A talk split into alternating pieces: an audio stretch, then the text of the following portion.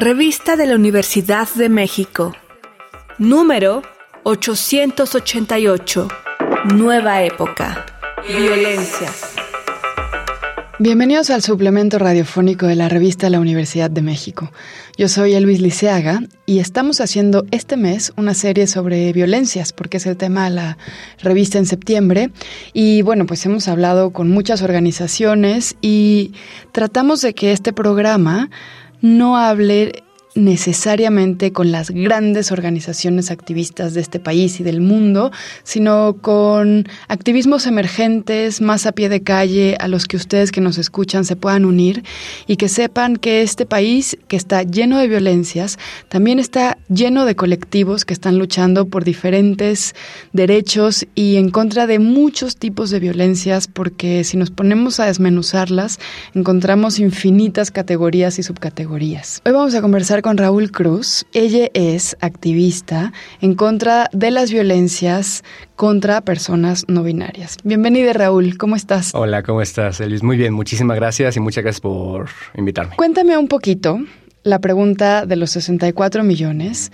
¿Qué es una persona no binaria? hay muchos niveles de respuesta a esa pregunta. La más sencilla es que somos personas que no entramos dentro del binarismo de género, ¿no? O sea, no nos identificamos como mujeres, no nos identificamos como hombres. Hay unas personas no binarias que son género fluido, o sea, que un día tienen más presentación femenina, más presentación masculina. Tampoco es un tercer género, como a veces lo ponen en los medios, eh, sino que es justamente una posición política frente a el binarismo de género cisnormativo de la sociedad.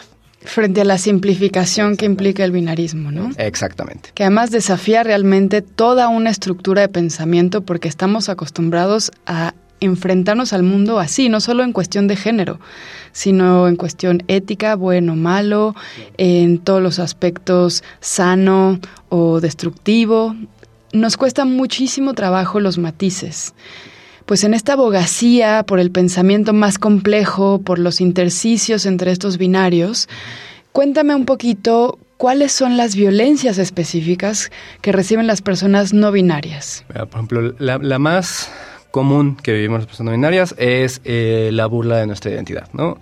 El, que no, la gente no quiera reconocer el ella como un como un, pronombre que utilizamos, ¿no? El neutro. Escuchar las burlas constantes, o sea, yo trabajo en medios, hago monitoreo de medios, mi principal, no sé si le llame activismo, pero mi lucha siempre es como visibilizar la, la violencia transfóbica, neofóbica y anti-LGBT en medios y creo que a todos nos recordamos del caso de Andra y este chique eh, que fue violentado por sus, por sus compañeros al decirle ella y ella explotar este, y que se viralizó ese video. Esa es una constante. Nosotros insistimos todo el tiempo, no soy él o, ella, soy ella, porfa, ayúdame. Este, y siempre es la burla, es como el, chiste, ¿no? O sea, que seamos un chiste es una violencia constante, ¿no? Por otro lado está la incapacidad del gobierno y de las instituciones oficiales y médicas de eh, reconocer el, género como una realidad. Eh, hay activismos que justamente luchan porque se mantenga así, porque lo no binario es justamente una lucha contra el sistema. Eh, a mí, yo soy más de, esa idea, pero al mismo tiempo a mí me encantaría que pudiera haber firmado mi acta de matrimonio como una persona no binaria, pero pues ahí decía esposo, ¿no? Y pues ahorita no hay de otra. O, que hayan legislaciones que no nos tomen en cuenta, como lo que hizo este, María Clemente o Sandra León, no me acuerdo cuál de las dos, pero metieron una propuesta en el de diputados que no escuchó en ningún momento las, las personas no binarias, como pasó en Argentina. Y aunado a todo eso, pues eh, depende mucho del cómo se presentan las personas, este, hay mucha violencia transfóbica, muchísima violencia eh, homofóbica, por ejemplo, es lo que yo viví como una persona asignada masculina al nacer. yo toda la vida fui señalada como muy afeminada, como, como gay, y fue vivir toda la vida como, pues no, no soy, y nada más no entraba dentro de ese binarismo. Eh, y pues todos los rangos de ese tipo de violencias, ¿no? Como que se entrecruzan muchas violencias al mismo tiempo ahí. Hay una violencia psicológica importante, hay una violencia, como tú lo dices, lingüística importante, legal, pero también hay una violencia brutal y sanguinaria, hay muchos asesinatos a las personas trans. En este país es altísima esa cifra y muchas de las personas trans que yo conozco me han dicho que dependiendo del contexto en donde estén, si se sienten en peligro, tienen que hacerse un poquito binarias para no correr riesgos porque no sabes cómo va a reaccionar, por ejemplo, el taxista, ¿no? Entonces, tienen que estar constantemente renunciando a esa complejidad de su identidad para mantenerse seguros y eso no es justo, pero para nadie. Ahora, tú eres activista también en el universo digital, en los derechos digitales. Antes de que hablemos de qué es Recetas y Revueltas, que nos cuentes de ese proyecto tan interesante, cuéntame cómo se cruzan los derechos digitales con el activismo en contra de las violencias contra las personas no binarias. Yo creo que son una lucha que, van muy que, que va muy de la mano una con otra. Especialmente y en el contexto de la pandemia, muchísimas personas salimos de closets durante estos dos años y medio que ya llevamos acá. Eh, y el acercamiento eh, digital ha, permitido muchísimas cosas que en, la presencia física no se podían, ¿no? Eh, comunicar y acercarnos este, con colectivos NBs en, en Argentina o en España o en... O, leer la teoría que circulaba como fanzines antes este, a través ahora de PDFs. Es como permite mucho, pero también abre un montón de puertas a la violencia. ¿No? Este, y es una violencia que no hay mecanismos para, enfrentarla. Eh, la moderación de, comentarios y de, discurso de odio en plataformas digitales es nulo. Cuando, cuando lo llega a ver, hay una medida muy, muy dispar en el hecho de que, por ejemplo, hay personas que tienen cuentas, personas trans y no binarias que tienen cuentas gigantescas que permiten la, la visibilización de estos problemas eh, cuando les tumban su cuenta porque hay un doxeo masivo o hay un, hay un reporte masivo, no es lo mismo que ah, le tumben la cuenta a Juan 80 números seguidos y porque al día siguiente va a crear otra y, va a estar acosando. Y, esos mecanismos de, acoso son complicados, ¿no? Porque eh, hay veces que esas, esas violencias están forman parte de una, de una estrategia digital más amplia, ¿no? Este, eh, cambiar la discusión o, normal, o normalizar la violencia. Y hay veces que es un montón de gente coordinada solamente por el hecho de violentar. ¿no? Este, cada vez que se hablan derechos trans o derechos este, derechos LGBT en, legislaciones, vemos un incremento de ese tipo de violencias. O sea, es muy evidente cómo hay una campaña coordinada de bots y de cuentas títeres y de cuentas este y, de cuentas este calcetín, bueno, sock, accounts, para desviar la conversación y para cancelar este, muchas de esas voces. Entonces, pues justamente los derechos digitales son muy complejos a la hora de que hablamos de temas LGBT, forman parte, un, van, van uno con la otra. Tenemos que tener mucha precaución siempre todo el tiempo de que compartimos, como, como, como lo compartimos. O son estas guías que todo mundo debe de tener, ¿no? De la seguridad digital que tienes que tener. Cuando eres una persona trans no, y una persona no binaria o una persona trans no binaria en redes, tienes que tener mil veces más de precaución porque pues tus eh, eh, la oportunidad de que te doxen, de que tus datos sean publicados, datos privados sean publicados, es mucho más grave y mucho más frecuente. Este, entonces hay que hacer colectivos, siempre hay un montón de grupos de apoyo, un montón de colectivos que estamos en 80 grupos de WhatsApp todo el mundo apoyándonos y necesitando y aportándonos información para, para evitar esos doxeos o para contrarrestarlos. Este, pues sí, es una lucha constante. Bueno, me han llamado mucho la atención algunas cosas que has dicho. La primera es que es la segunda vez que escucho en esta serie de programas sobre cómo la pandemia ha facilitado comunicaciones colectivas, uniones, identificaciones, acompañamientos. Y yo creo que no había visto cómo la pandemia nos unió en tantos otros sentidos a pesar de los confinamientos que tanto sufrimos, ¿no? Pero también es cierto que en el Internet se dan fenómenos como los linchamientos, que son muy fáciles porque son relativamente anónimos, porque uno ve que el otro lincha y que opina y que es sanguinario y que es brutalmente lacerante en sus comentarios, en su odio, y entonces anima a otras personas que actúen así, como que hay un efecto avalancha que puede dañar muchísimo a las personas, ¿no?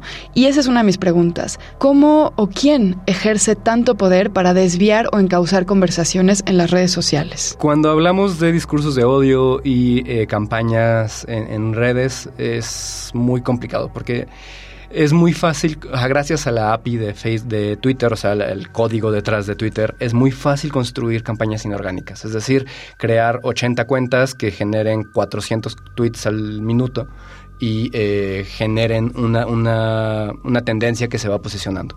Es muy, muy fácil. Eh, entonces, antes era carísimo, antes era muy, muy caro hacer esa tendencia que se hiciera, que se hiciera trending topic, eh, que todo el mundo ubicara el nombre de una persona, pero hoy, hoy por hoy, personajes influencers de Twitter, como justamente el caso de Andra cuando pasó con, con Chumel Torres específicamente, ese hombre hace un tweet hace un quote tweet y un montón de gente este, acompaña, acompaña esa, funda, ese ataque. Cuando hablo de campañas organizadas no me refiero a que literal haya cinco o seis personas lavándose, haciéndose manos como villanos, este, sino que se organizan cinco o seis personas con conocimientos básicos de, de Internet y generan una funda que dura tres semanas, porque justamente se convierte en una, una avalancha que mueve a que mucha gente que no estaba involucrada en el tema se, se sume. ¿no? Este, hay una, cuando hablamos de, periodismo digital y, análisis forense de Internet, eh, hay una cosa que se llama desinformación y misinformación. Bueno, por, inglés, disinformation and misinformation.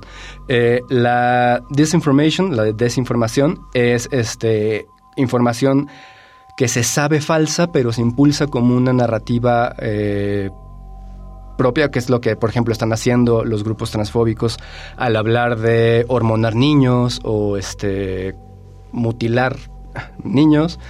Eh, cuando eso nunca ha pasado jamás en los, en los tratamientos este, de, reafirmación de género. Esa es una, eh, mover una narrativa falsa para, para anular la, la, información y, y, la lucha de derechos. Y la misinformación, que es replicar información falaz sin la, sin la conciencia de que estás haciendo daño. Una luego lleva a la otra y otra luego lleva a una, eh, elementos que se van replicando. Es terrible cómo la violencia digital cuenta con que todos somos borregos y vamos a seguir lo que otros hacen sin cuestionarlo, ¿no?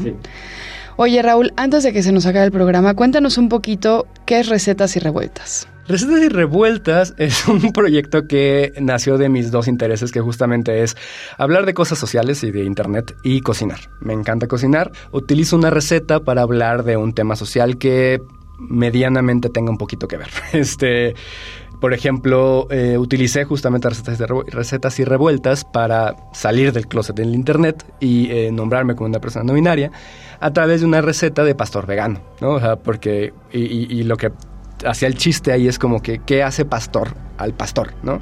Si es la carne de cerdo, si es la historia cultural que nos trajo al pastor, este, y lo mismo que me hacía a mí antes de nombrarme una persona binaria como hombre. O sea, a mí me nombraba hombre la visión externa de la gente, o la genitalia, o la biología, que es más complejo que eso, ¿no? Entonces, este, utilizo esas discusiones para platicar de, hablé de, eh, de, migración, hablando de burritos, ¿no? Por ejemplo, cómo, cómo llega el comino a, la zona de Tamaulipas, Monterrey, Texas, es una historia fascinante de los jesuitas, este, y eventualmente quedó, quedó pendiente un tema sobre eh, la la autenticidad de la comida estadounidense, ¿no? Esta burla que siempre se hace el taco gringo, que sí es horrible y sabe espantoso, pero tiene una historia y, una, y un arraigo cultural para la gente que, que sí los come. Y esto se puede ver en YouTube. Sí. Pues mucha suerte con recetas y revueltas y también con todo el activismo que haces en derechos digitales. Fíjate, te invité para que habláramos de las violencias contra las personas no binarias y sin embargo también hablamos de violencias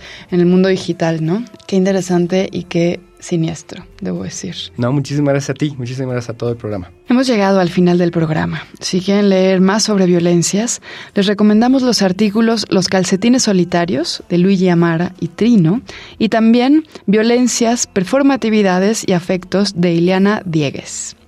Ambos artículos se encuentran en el número de este mes de la revista de la Universidad de México y pueden consultarla gratuitamente en www.revistadelauniversidad.mx. Recuerden que en Twitter, en Facebook y en Instagram nos encuentran como arroba-unam.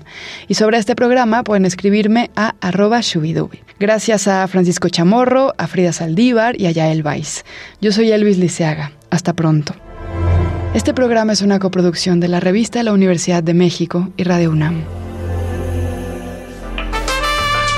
Consulta esta entrevista y las anteriores en radiopodcast.unam.mx.